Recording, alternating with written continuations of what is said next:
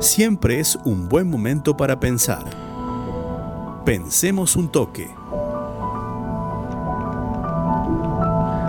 Cerrábamos el segmento de los audios de la semana un poco en serio, un poco en broma. Costó hacerlo en, broma a los audios de la semana porque escuchábamos a dirigencia política que rompen llanto, eh, mm. a dirigencia política que quiere separarse de la Argentina, mm. eh, otros que los toman en serio y quieren hacer un plebiscito para preguntarle a los mendocinos si quieren seguir siendo o no argentinos. Mientras se conocen los datos de pobreza de eh, el 42% de los argentinos y argentinas siendo pobre en nuestro país.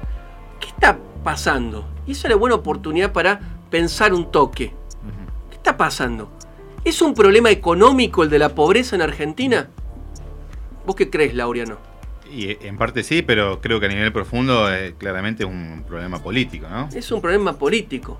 En Argentina no hay escasez de alimentos, ¿no? Un país que tiene una capacidad de producción de alimentos fenomenal, a tal punto que podríamos alimentar a 10 veces la población argentina, en que exportamos muchísimos alimentos.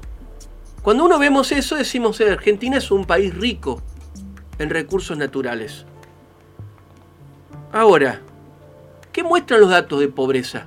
Si empezamos a desglosarlo. Somos ricos en recursos naturales, pero hay un 25% de la población que no sale de la pobreza por más que Argentina crezca.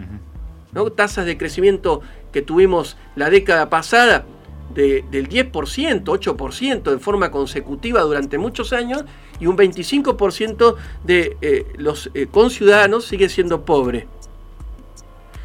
También vemos que hay otro 20% de los argentinos que puede pasar a ser pobre ante cualquier crisis, ¿no? que es la clase media baja, un salto en el dólar, una inflación alta, lo hace caerse, que empieza a engrosar ese 25% de pobreza estructural dura que cada vez es más alta, el piso es cada vez más alto.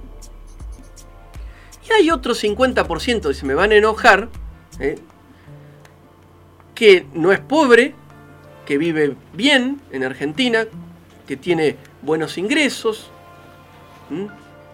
pero que es un poco indiferente a todo esto es un poco indiferente. Y yo digo, es bastante hipócrita también.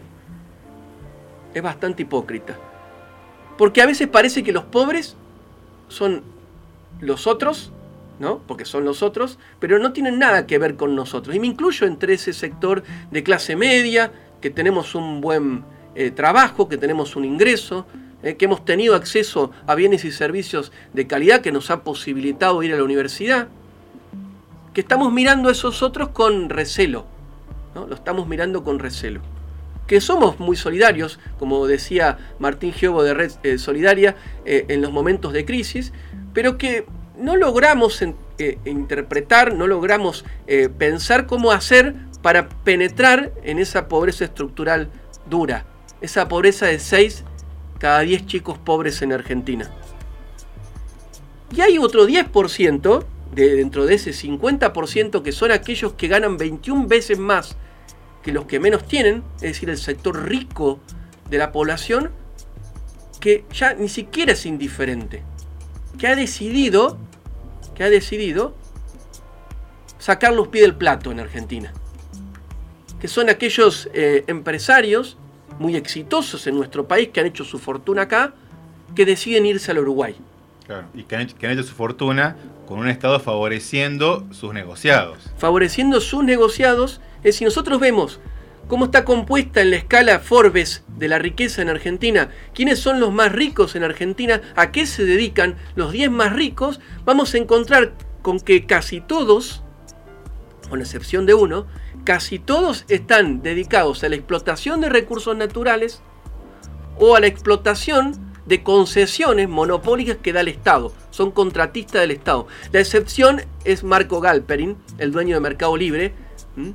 Cosa opuesta que sucede cuando uno ve un país eh, desarrollado, los países centrales, donde los 10 más ricos de la lista Forbes son todas personas ligadas a la tecnología, ¿no? A la, tecnología, la ciencia y tecnología. Por ejemplo, caso Bill Gates, Steve Jobs, de, Facebook.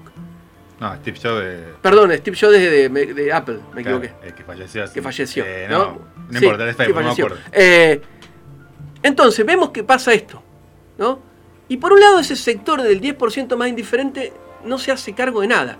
Eh, Escuchemos un audio que seleccioné de lo ocurrido esta semana de Gustavo Grobocopatel. Decía ¿Es esto. significativa la diferencia eh, de lo que te cuesta a vos en términos impositivos ser residente en Argentina versus ser residente fiscal en Uruguay? ¿Se nota tanto a Mira, depende, cuesta? de- depende de cada caso. Es bastante significativo porque la forma de cálculo que hay muchas veces obliga a que tengas que vender parte de tus activos para pagar el impuesto.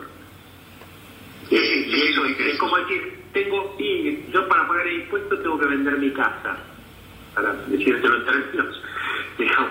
Bueno, en fin, ese- esa, para eso nos hicieron los impuestos, para que vos vendas tus activos, digamos. Hay gente que para vender los activos tiene, para pagar los impuestos tiene que vender parte de sus activos. Eso en Argentina, la realidad, sí, claro, en Argentina.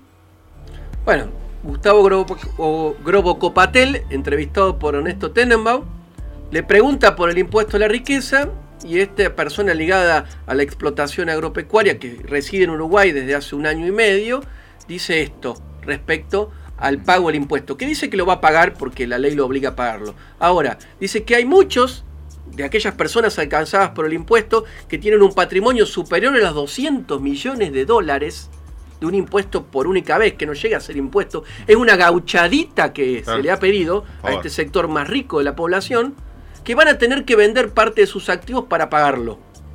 Tranquilamente, este audio podría haber estado en la sección de- los audios de la semana. Tranquilamente podría haber estado ahí, lo hemos dejado para el final. Eh, ¿Por qué? Porque esto a las claras está mostrando un país que está partido. Un país que, como nos dijo alguna vez Alejandro Katz, no tiene una, una comunidad de destino. Y lo vemos con el, el ex gobernador Mendoza queriendo separar Mendoza de la Argentina. ¿no? Si no hay una casa común en la Argentina, en donde todos reconozcamos que somos parte del problema. Incluso, ¿eh? no solamente la dirigencia política, por eso no le hemos querido caer en la dirigencia política, que está en otra sintonía en estos momentos, gran parte de la dirigencia política. Incluso a estos sectores de empresarios que les va muy bien y ganan mucha plata y está bien que lo hagan. Que ganen mucha plata y que les vaya muy bien. Ahora, también deberían hacerse cargo de lo que nos pasa como país. Porque la culpa no solamente está en el otro. Ellos también son parte del problema. La economía despierta